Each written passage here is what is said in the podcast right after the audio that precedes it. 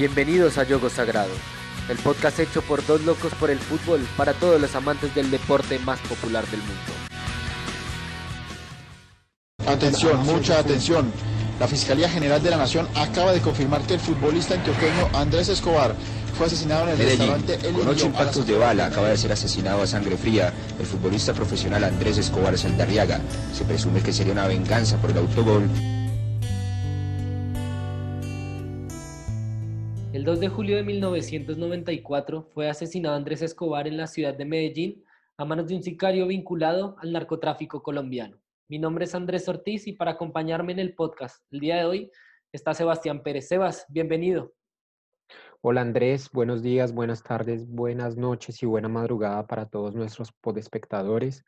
Y estamos aquí haciendo un podcast especial porque se van a cumplir 26 años de aquella fatídica noche, el 2 de julio del 94, eh, donde fue asesinado Andrés Escobar. Queremos recordar su trayectoria y dejarlo grabado por siempre en nuestra memoria, ¿no? El autogol prácticamente que le quitó la vida.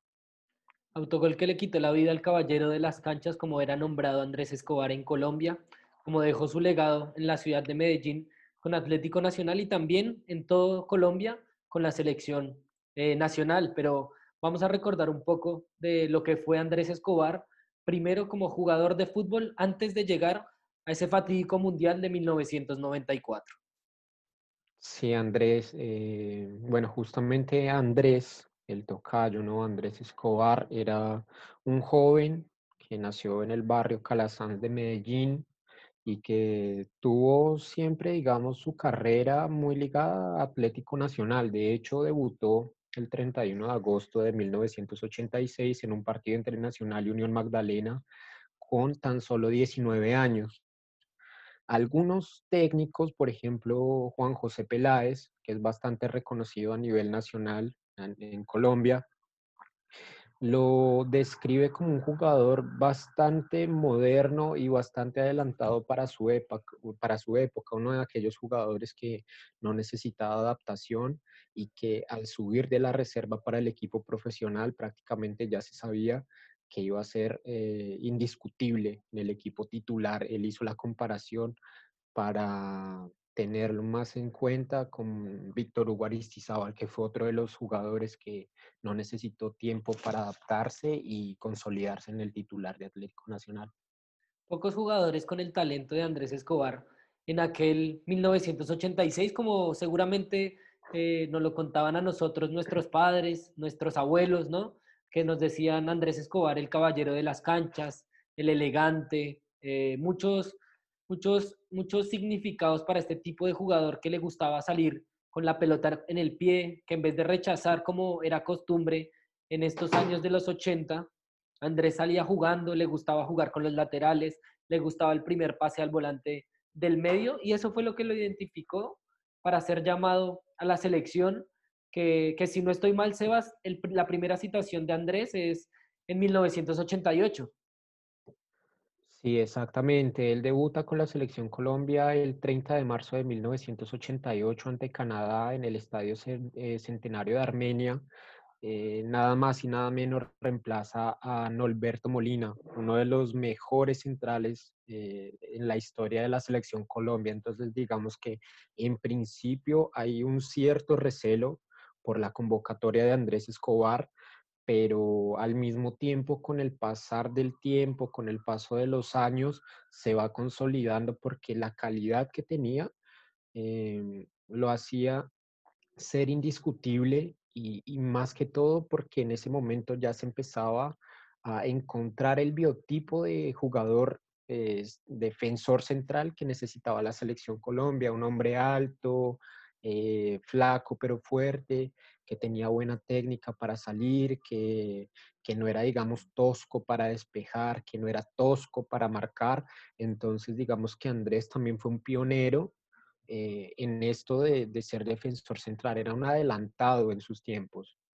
Sin duda era un adelantado en sus tiempos para jugar con la pelota, pero, pero también quiero recordar el recelo que, que manejaba un poco el país, eh, no solo con, con que Norberto Molina en ese momento era uno de los centrales icónicos de la selección Colombia, sino que también la selección contaba con muchos jugadores paisas. Paisas es eh, de la ciudad de Medellín, de los alrededores, y pues Colombia suele ser un país muy regionalista, eh, donde se divide también por regiones, ¿no? Los costeños, los rolos, los caleños, que después también se fue, se fue y se va a ver reflejado en lo que vamos a contar en la muerte de, Andrés Escobar.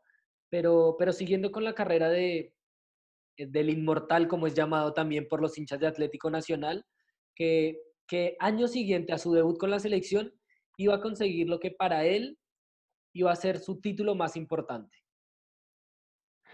Bueno, sí, en 1989 Andrés ya estaba afianzado como defensor central en Atlético Nacional y prácticamente el equipo Paisa hace una campaña magnífica en la Copa Libertadores hasta llegar a la final por primera vez, final en donde enfrenta a Olimpia de Paraguay, pierde 2-0 en Asunción y la vuelta se juega en el estadio del Campín de Bogotá. Nacional gana 2 0 y lleva la tanda a los penales. Andrés Escobar eh, cobra el, el primer penal para Nacional, convierte el gol Posteriormente, eh, el equipo verdolaga sería campeón de la Copa Libertadores y ese sería, digamos, el gran triunfo deportivo eh, de la carrera de Andrés Escobar, ¿no? Yo creo que la gloria que alcanzó en ese momento, no solo nacional, sino el país, fue, fue lo máximo, porque era un país que estaba muy golpeado por la violencia, un país muy golpeado por el narcotráfico, y digamos que la gloria deportiva era algo que, que podía unir a Colombia eh, para sacarlo de esa, esa, no sé, esa tristeza en la que se vivía, ¿no? Entonces una alegría futbolística logró unir al país y logró eh, que la gente realmente se emocionara con este título de nacional.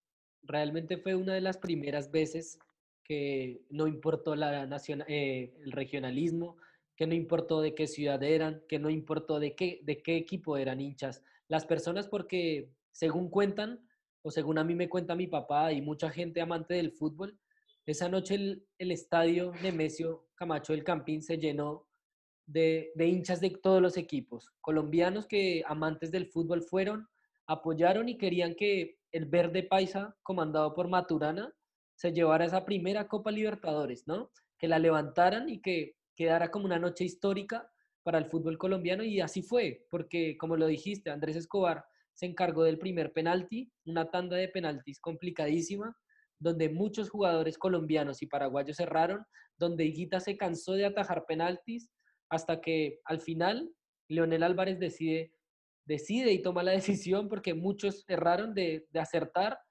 convierte el penal y llega la gloria a Colombia como, como tanto recordamos en uno de los relatos más importantes, ¿no? Que llega la gloria a Colombia esa noche. Bueno, eh, efectivamente llegó la gloria, eh, no solo para Colombia, sino también para, para, Andrés, que digamos que estaba en el ápice de su carrera deportiva. De hecho, eh, el Young Boys de Suiza lo contrata durante el primer semestre de 1990. jugó ocho partidos, no anotó goles y él fue convocado al Mundial de Italia 90. Colombia, recordemos, había, se había demorado 27 años para volver a clasificar a un mundial. Entonces, digamos que lo que estaba viviendo Andrés después de ganar la Copa Libertadores y jugando un mundial con la selección era bastante, eh, digamos, de un motivo de muchísima alegría para él. Sí, sin duda era, era, era muy importante para Andrés porque era un, un joven, era, era un jugador muy joven, con mucho talento, pero que sin embargo eh, mucha gente no sabía si estaba preparado y él tampoco lo sabía. Hasta que le, dieron la oportunidad, se afianzó en el equipo y nunca más, hasta el 94, soltó la titularidad, de, esa, camiseta número 2 que tanto recordamos los colombianos. No, él siempre fue indiscutido. Eh, yo creo que, o sea, desde que tuvo su primera convocatoria en la selección Colombia. Ese fue el único momento en el que lo, hubo discusión, ¿no? Más que todo por el recelo de la edad, por el recelo del regionalismo, pero una vez que Andrés Escobar se puso la camiseta de la selección Colombia y demostró el talento que tenía. No había cómo sacarlo del equipo titular. Jugó el Mundial de 1990, jugó el Mundial de 1994 y de hecho era el heredero de la, de la, del brazalete de capitán que iba a dejar Carlos Alberto Valderrama, el pibe. Eh, así que el próximo capitán para el próximo mundial, en caso de que Colombia clasificara, que sería en Francia 98, sería Andrés Escobar.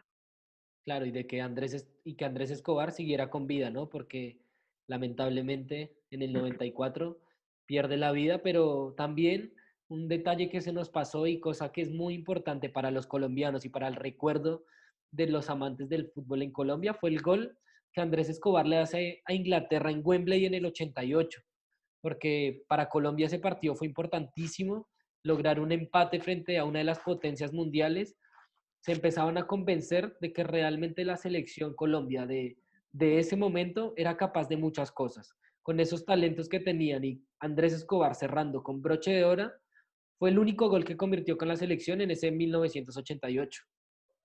Y qué cosa maravillosa, ¿no? O sea, el, primer y único gol que marca Andrés Escobar con la selección, que de hecho, si no estoy mal, creo que es el primer gol de él como profesional, se lo hace a Inglaterra en Wembley, un estadio mítico del que ya hablamos en nuestro podcast. De hecho, si quieren conocer más sobre los estadios que todo futbolista debería conocer o ir alguna vez en su vida, pueden escuchar el primer episodio. Mm, pero, o sea, ya cerrando este paréntesis, Andrés Escobar, eh, yo creo que fue perfecto. O sea, su debut en la selección, su primer gol como profesional en Wembley ante Inglaterra, yo creo que no había nada más perfecto para la carrera de él.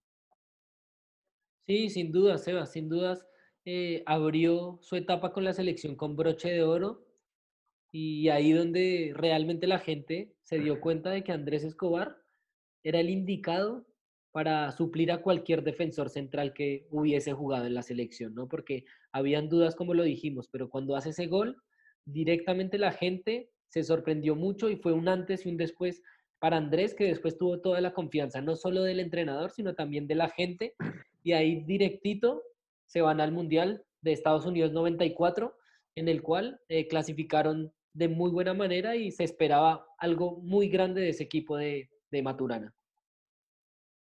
Bueno, ese equipo de Maturana yo creo que muchos de los futboleros lo pueden recordar porque era espectacular, tenía nombres como el pibe Valderrama, tenía Oscar Córdoba, tenía Andrés Escobar, tenía el Tren Valencia, tenía Faustino Asprilla, tenía a Leonel Álvarez, eh, entre otras figuras, ¿no?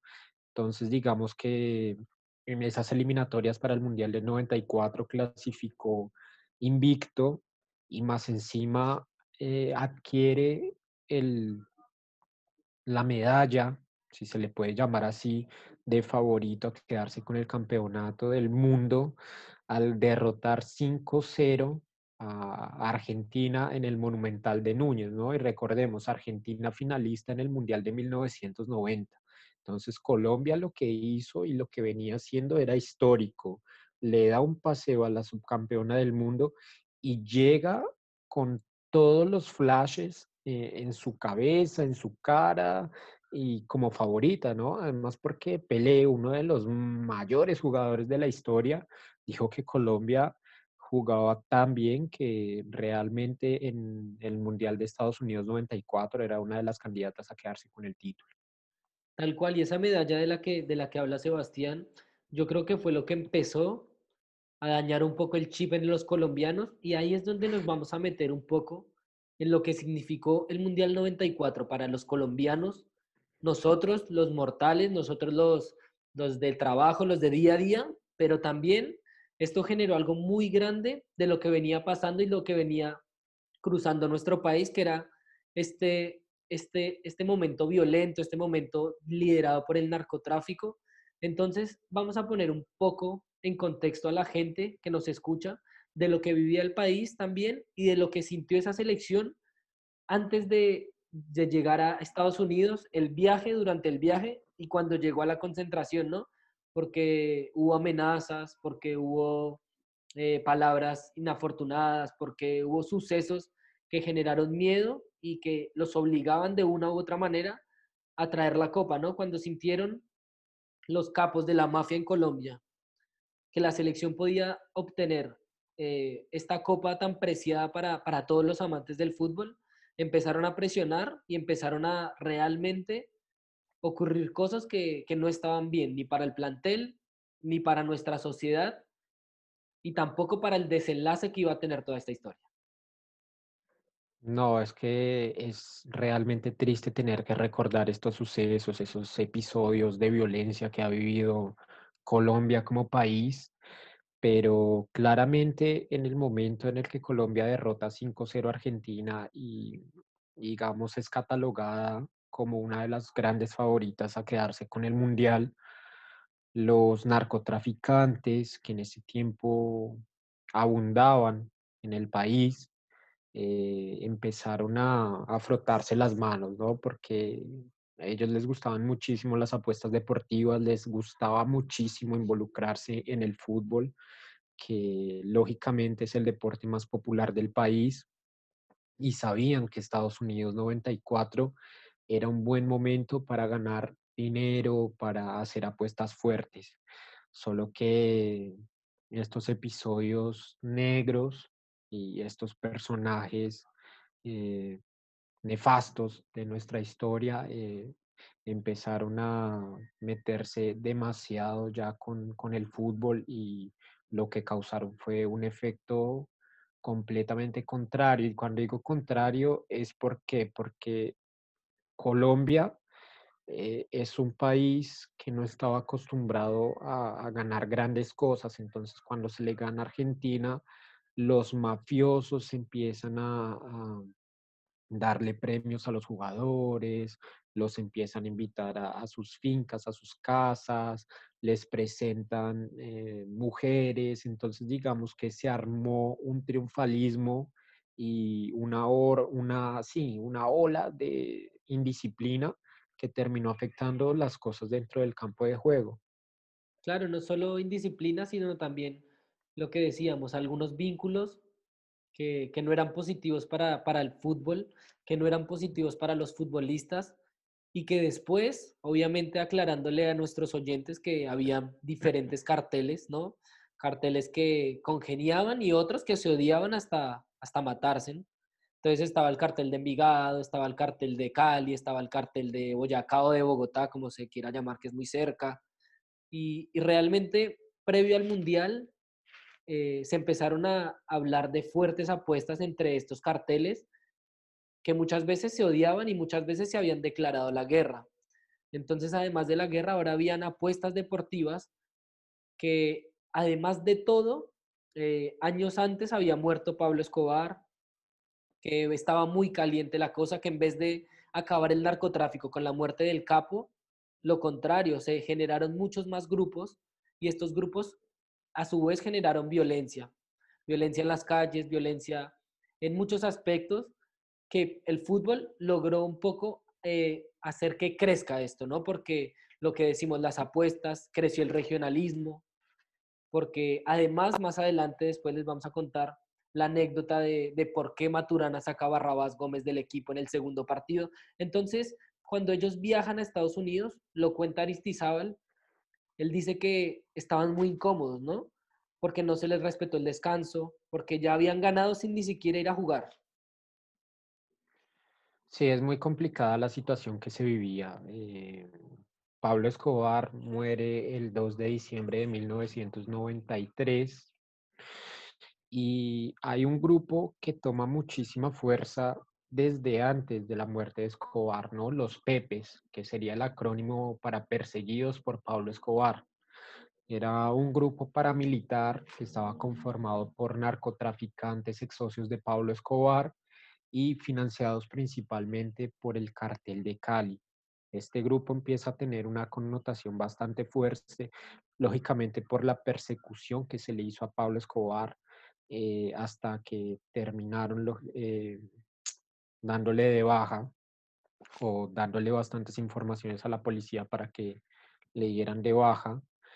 Y bueno, eh, todo esto afectó realmente a, todo el fútbol, ¿no? Eh, es muy complicado, es muy doloroso eh, acordarnos de todo esto, pero estos personajillos hicieron y deshicieron o obstruyeron demasiado, demasiado eh, todo lo que tiene que ver con el fútbol y, y bueno, eso en ese momento no nos estábamos dando cuenta, pero pasaría una factura gigante la, la noche del 2 de julio de 1994.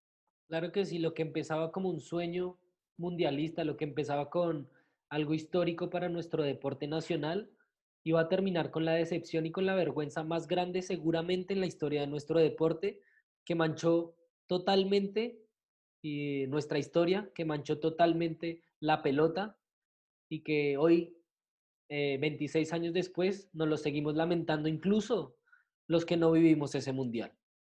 Pero, pero el equipo llegó a Estados Unidos a afrontar el primer partido con las expectativas más altas de toda la historia, hasta ahora incluso. Nunca ningún equipo tuvo tanta expectativa como ese. Y en el primer partido en Estados Unidos salen derrotados, ¿o no, Sebas? Sí, perdieron el primer partido 3 a 1 contra Rumania. Un partido en el que Colombia en un principio fue superior, generó muchas opciones de goles. eh, en el principio, digamos que era un requerimiento que se le estaba haciendo a la selección porque los jugadores que ya nombramos tenían muchísimo más calidad que muchas de las selecciones que participaban del Mundial. Entonces, digamos que era una obligación eh, para ellos ser los favoritos y se suponía que no iban a tener problemas eh, para clasificarse a la segunda ronda o a los octavos de final en un grupo en el que tenían a Estados Unidos, que era el anfitrión, a Rumania y a Suiza, más allá de que eran dos equipos europeos, pero eran dos equipos europeos que a priori no parecían tan fuertes. Claro, no, sin duda que no parecían fuertes y, y como decíamos, con el equipo que tenía Colombia, ¿no? Con Andrés Escobar, con Leonel Álvarez, con, con el Chonto Herrera, con Rincón, el Tino, con Aristizábal en el banco, con el Pibe Valderrama. Eran, eran, o sea, te nombro algunos, ¿no? Pero eran, era un equipo que todo el mundo pensaba va a ser campeón del mundo o va a llegar a una fase muy avanzada del Mundial. Cuando pierden contra Rumania, ahí se cae todo absolutamente y empiezan los rumores y empiezan también las llamadas al plantel, ¿no? Porque ahí es donde empieza la presión Así, por parte de los capos de, de las, de los carteles del narcotráfico.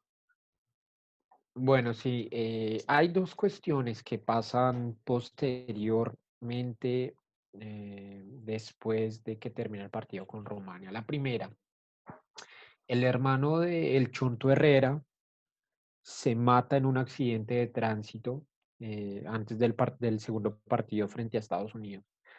Esa cuestión, lógicamente, avala al plantel. Es un golpe fuerte, es un golpe muy fuerte para uno de los jugadores titulares, ¿no? Y la segunda es que empiezan a haber llamadas de algunos narcotraficantes amenazando de muerte a el técnico Francisco Maturana y a Barrabás Gómez si lo llegaba a poner como titular en el partido contra Estados Unidos, el segundo partido, un partido definitivo, definitorio para la selección Colombia. Y esto se le dice porque porque los, los que llamaron a hacer la, la amenaza creían que había muchos jugadores paisas en, en el plantel, creían que había muchos jugadores paisas en, en el elenco titular y bueno, al final Maturana decide no poner a Barrabás, pero ya los ánimos estaban muy, muy pesados y bueno, esto ya empezaba a afectar a Colombia psicológicamente. Además que también hay que aclarar que Barrabás Gómez tenía a su hermano en la, como asistente técnico de, de Maturana, ¿no? Eh, que es el Bolillo Gómez, que era el asistente técnico de Maturana. Entonces eso también le jugaba en contra a los dos, porque según cuentan fuentes como Aristizábal, como Asprilla, como el mismo Chonto Herrera, eh, cuentan que Maturana llega al vestuario casi que llorando, con las lágrimas en los ojos, eh, eh, pensativo y diciendo que no iba a poder jugar el Barrabás Gómez porque su familia, tanto la del Bolillo y la de Barrabás, corrían peligro, como su misma familia de, Maturana, ¿no? Que, que si lo ponían, corrían el riesgo de que los mataran. Entonces ya no era más un partido de fútbol, sino era un partido por la vida, ¿no?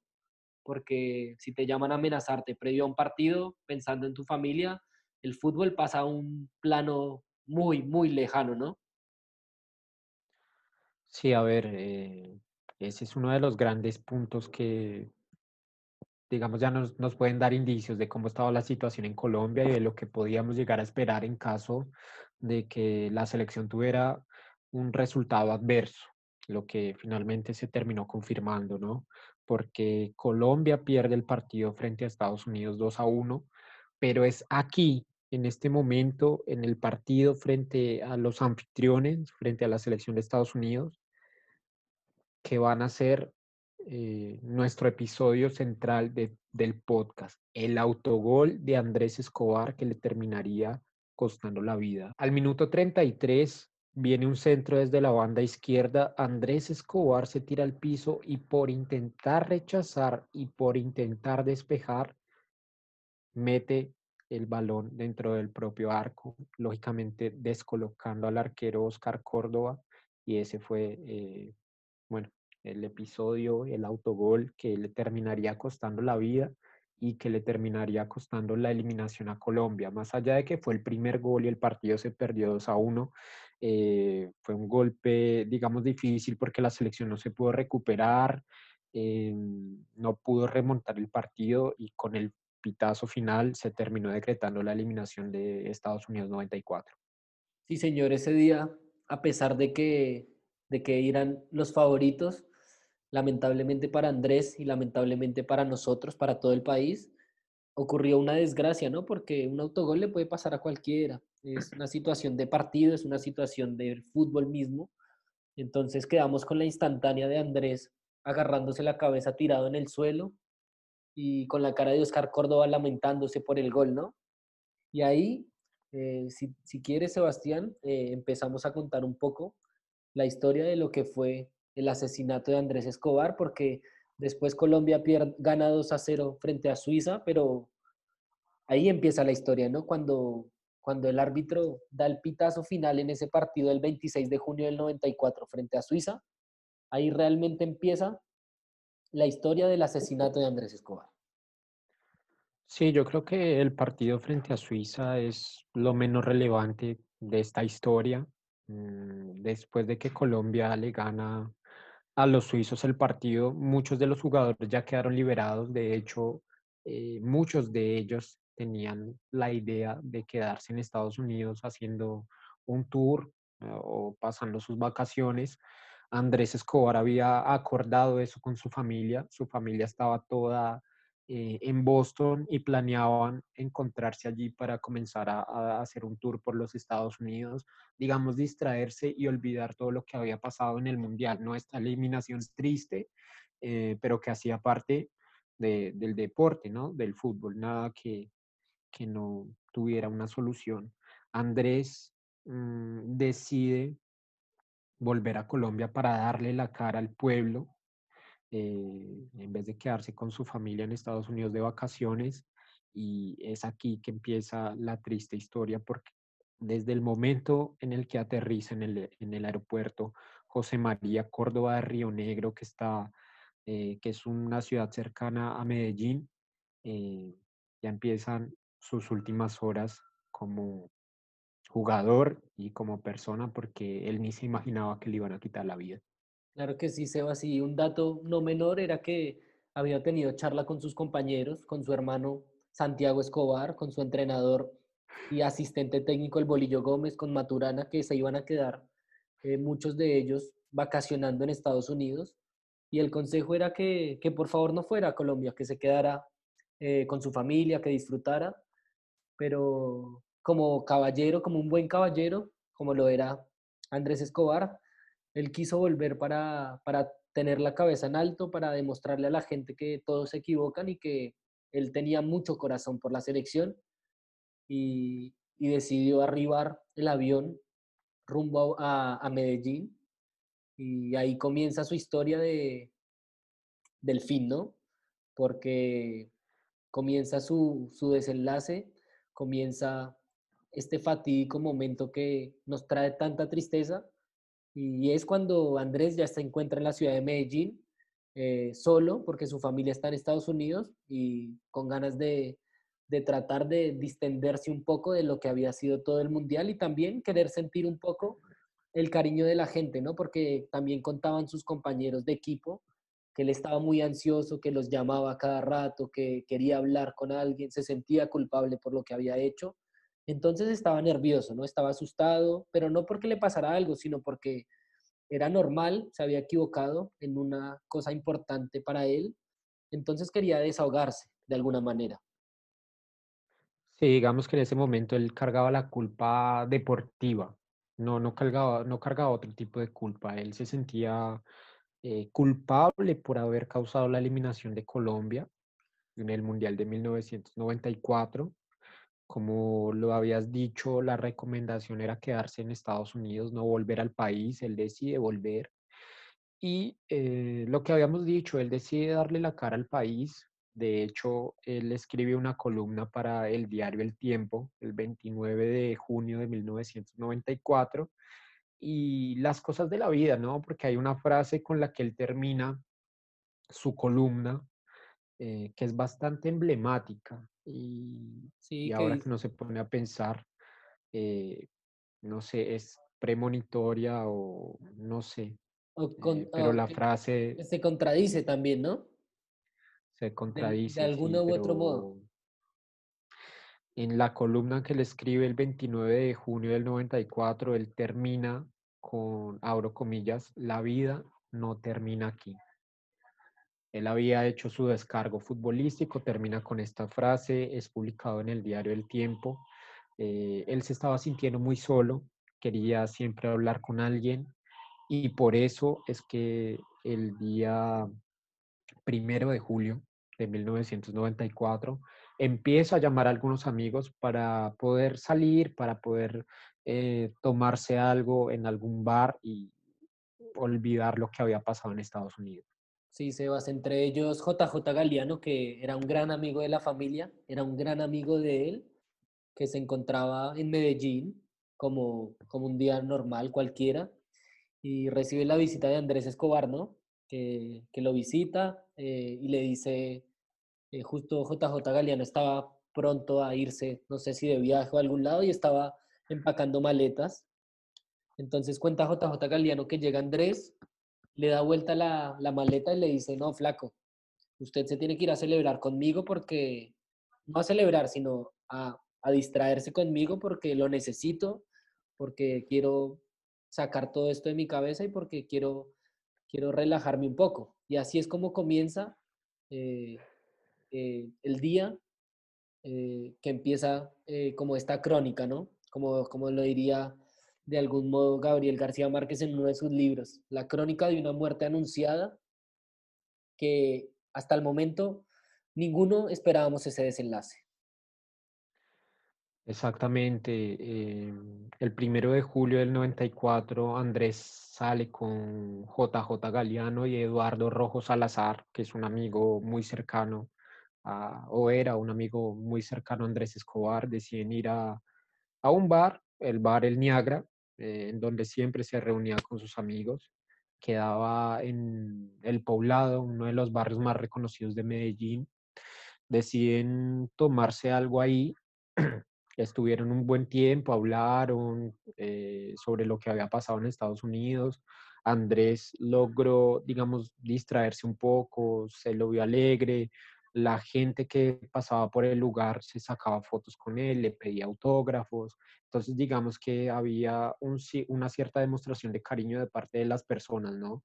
Eh, no es que todo estaba mal con Andrés Escobar, la gente entendió que eso hace parte del fútbol y, y no por eso un ídolo deja de ser ídolo, no, no por hacer un autogol, un ídolo tiene que ser culpado.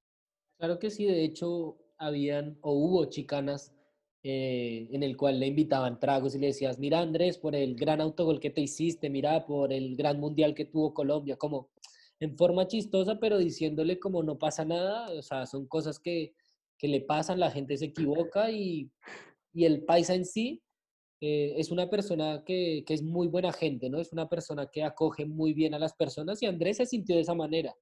Andrés estaba feliz, Andrés, eso cuentan sus amigos, estaba feliz, estaba relajado y, por eso decidieron seguir la fiesta.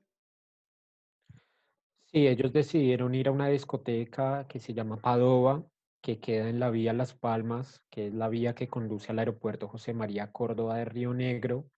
Eh, acordaron de encontrarse allí cerca de las 10, ah, cerca de las 10 de la noche.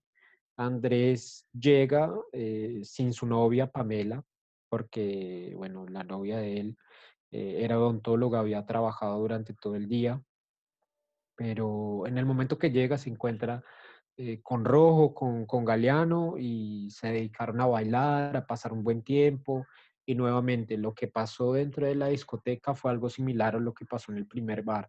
La gente se acercaba, le hacía algunas bromas, eh, se querían sacar fotos con Andrés, eh, le pedían autógrafos. Además, esta discoteca Padova era una discoteca bastante reconocida en Medellín, una discoteca de, clase alta y bastante selecta.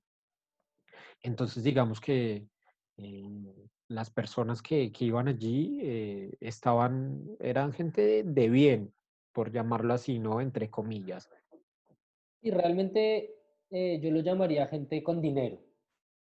Porque sí, gente con dinero. Era gente de mucha clase, por decirlo de alguna manera, donde me imagino que las cosas eran caras, donde me imagino que tocaba estar vestido de una manera, como que se necesitaba una aceptación social para estar en ese lugar, ¿no?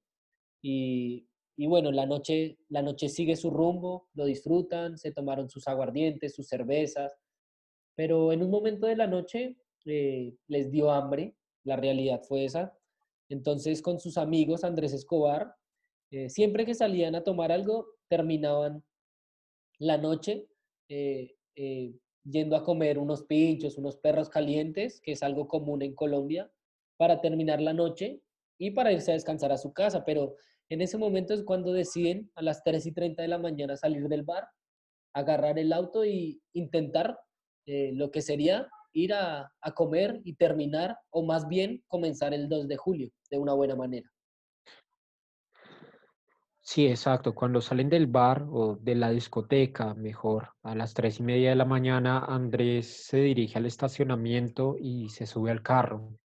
Lo que no mencionamos fue que dentro de la discoteca eh, estaban los hermanos Gallón, eh, que eran dos narcotraficantes que ayudaron a financiar al grupo de los Pepes, que ya les había comentado, que era el grupo de los perseguidos por Escobar eh, estos hombres deciden hacerle también algunos comentarios a Andrés sobre el autogol, pero, pero digamos que no hubo así una discusión fuerte, sino por el contrario.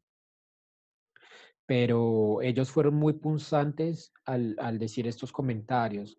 ¿Y por qué? Porque ellos metieron mucha plata en el tema de las apuestas eh, con la selección Colombia en el Mundial. De hecho, Andrés, cuando empieza a, sentir que los comentarios de, estos dos hombres son tan recurrentes, por eso decide irse del lugar, porque ya estaba volviendo eh, un clima, digamos, aburridor, ¿no? ¿no? No era hostil, pero era aburridor.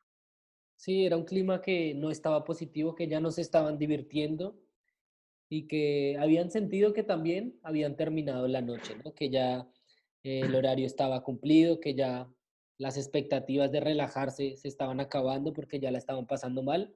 Entonces ahí es donde se van a agarrar el auto, a irse y afuera, en el estacionamiento donde tenían su auto, donde tenían el, coche para, dirigirse allá a terminar la noche a comer algo.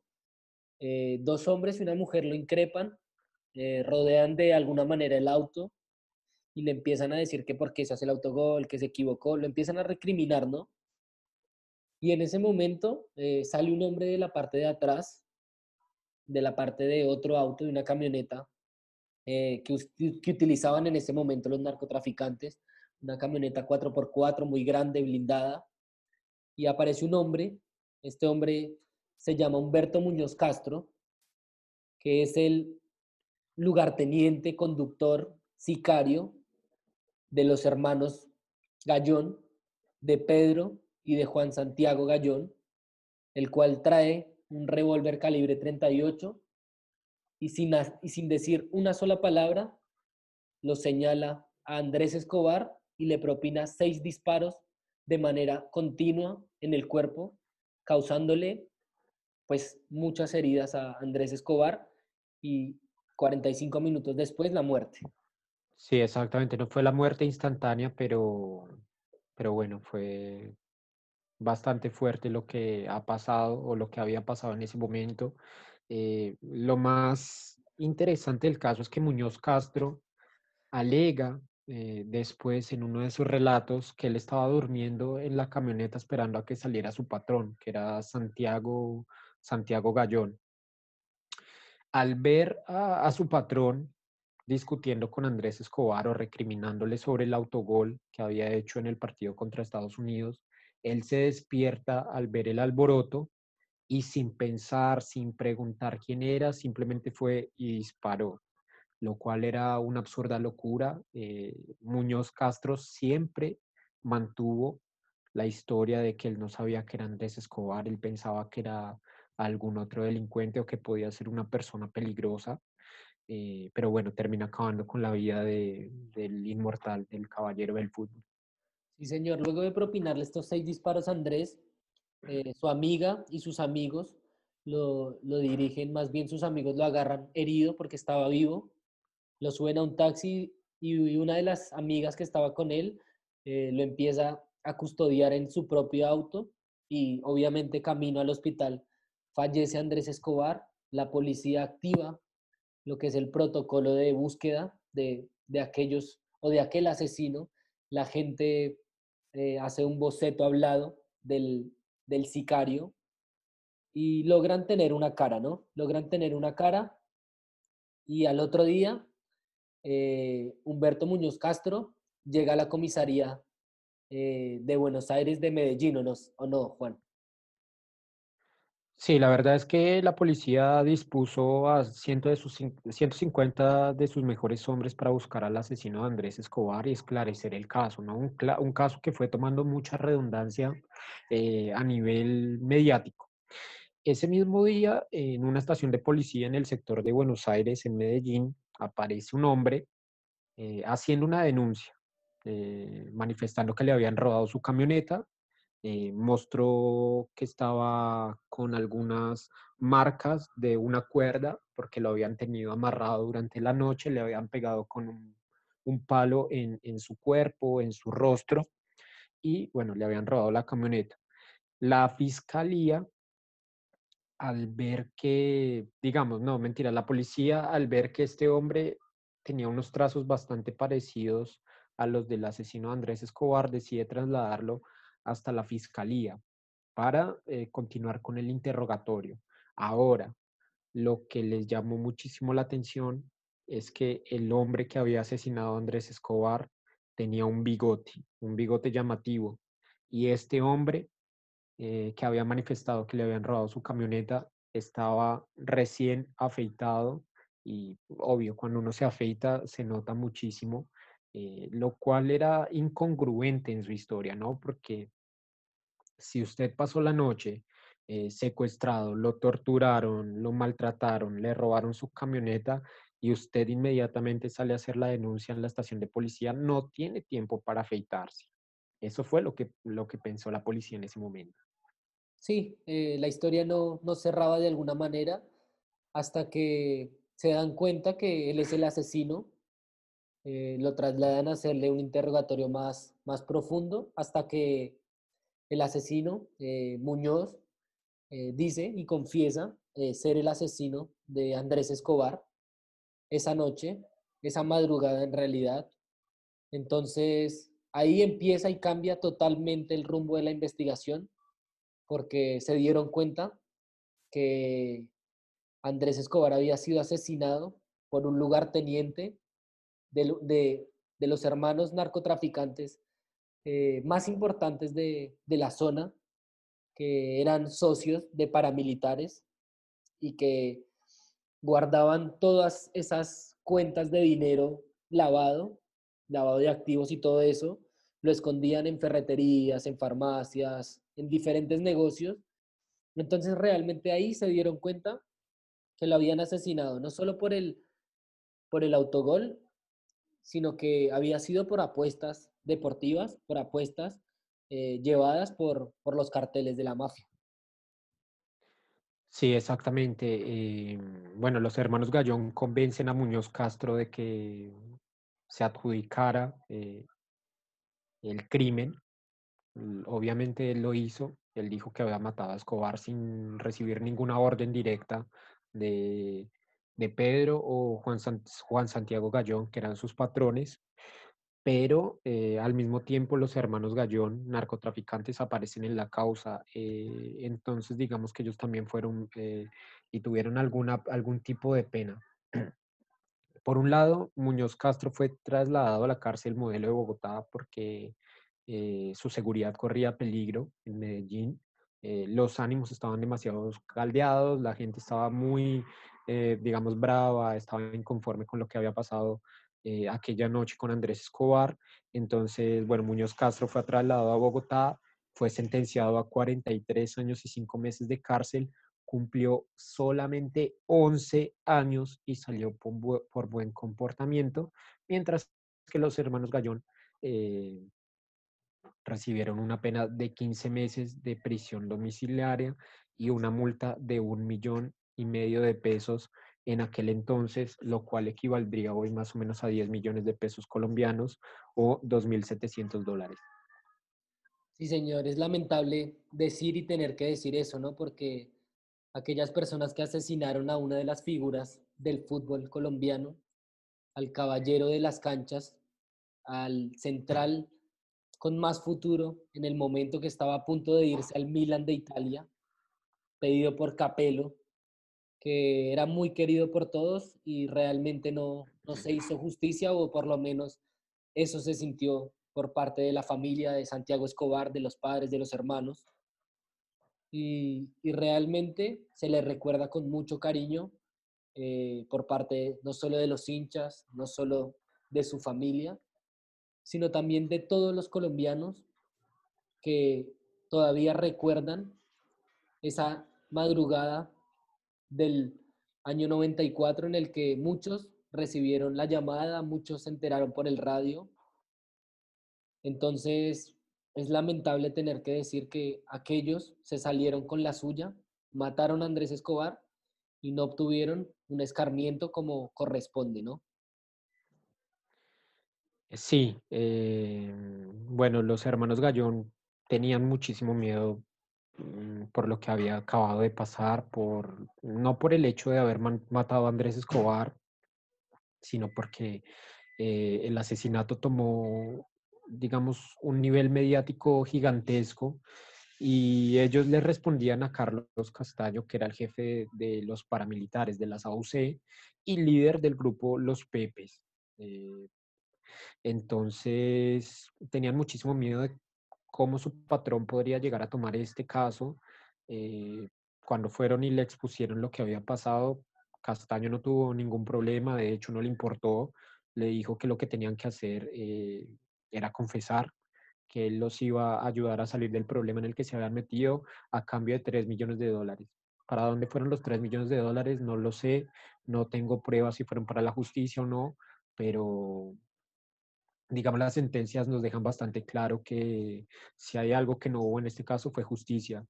Eh, 43 años de cárcel para, para el autor material del crimen parecía bastante certero y parecía justo. Eh, al final termina saliendo a los 11 años por, bu- por buen comportamiento, pero lo que en donde eh, yo creo que si no hay nada de justicia es en los 15 meses de prisión domiciliaria que le dan a los, a los hermanos Gallón y esa multa realmente simbólica porque para ellos 2.800 dólares era papel de cambio, era dinero de cambio. Entonces, bueno, es un chiste lo que pasó en ese momento con la justicia colombiana. Sí, realmente es lamentable lo que, lo que pasó con este caso de Andrés Escobar, pero bueno, para cerrar esta historia, para cerrar esta historia de de, mucha tristeza para los hinchas del fútbol, para nosotros, y me tomo la palabra por Sebas porque eh, recordamos todavía al número 2 de Atlético Nacional, campeón de la Copa Libertadores, al número 2 de la selección Colombia, mundialista dos veces, ídolo de muchos jóvenes de esa época, incluso ídolo de nosotros que no lo vimos jugar. Y Sebas, te, te dejo cerrar con unas palabras para terminar con nuestro cuarto episodio de Yogo, de Yogo Sagrado. Bueno, eh, es triste, ¿no? Eh, esto que, que, estuvimos recordando hoy aquí en Yogo Sagrado es un episodio nefasto, un episodio que no debería acontecer, que no debería pasar nunca más y al que y que nunca de hecho debió haber pasado, porque un autogol es una cosa que puede pasar dentro de un partido, es algo a lo que están expuestos los jugadores y al fin y al cabo es un deporte, todo queda dentro de las cuatro líneas y cuando salimos de ahí, eh, todo el mundo es una persona, todo el mundo es un ciudadano, todo el mundo tiene derechos, todo el mundo tiene deberes. Eh, solamente para decir que Andrés Escobar es recordado como una persona muy alegre, definido por sus compañeros como el hombre de mejor humor en los planteles en los que estuvo, esto en Atlético Nacional, en la Selección Colombia, un hombre muy bondadoso, un hombre que le gustaba ayudar a los pobres y le, le gustaba ayudar a la gente más necesitada sin necesidad de que supieran que lo hubiera hecho, ¿no? No le gustaba que, que fuera reconocido, le gustaba hacer las cosas realmente por bondad, eh, no para que supieran que, que él estaba haciendo caridad. Eh, y nada, es, es triste lo que pasó, se perdió un gran deportista, pero lo que más duele es que se perdió una gran persona y para los que no lo han visto, hay muchísimas entrevistas de Andrés Escobar en, en, internet, ustedes la pueden ver y se pueden dar cuenta del carisma que tenía el número dos de la selección Colombia eh, y de lo buena persona que era, ¿no? Y también aprovechen y vean los videos de fútbol porque no por nada lo había pedido Fabio Capello para hacer eh, su pareja de centrales al lado de Franco Varese, uno de los mejores centrales de la, de la historia. Entonces, bueno, eh, era eso lo que nosotros queríamos transmitirles. Eh, se están cumpliendo 26 años del asesinato de Andrés Escobar en este año 2020, año 2020 complicadísimo, eh, pero bueno, eh, aquí estamos nosotros haciéndoles la compañía y contándoles todo lo que pasó aquella fatídica noche o aquella fatídica madrugada del 2 de julio de 1994. Gracias, Sebas. Claro que sí.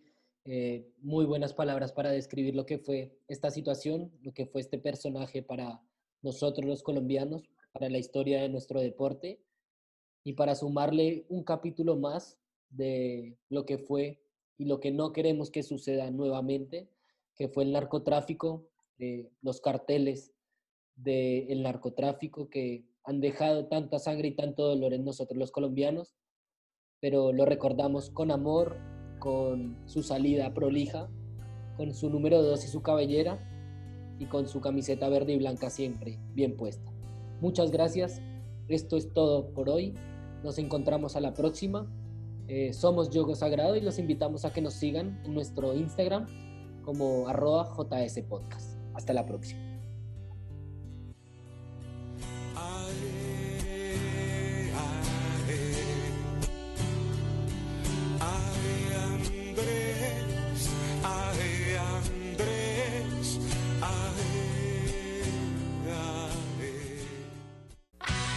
Esto fue Yogo Sagrado. Si te gustó, compártelo con tus amigos. Síguenos y escríbenos en arroba JS Podcast. Hasta pronto.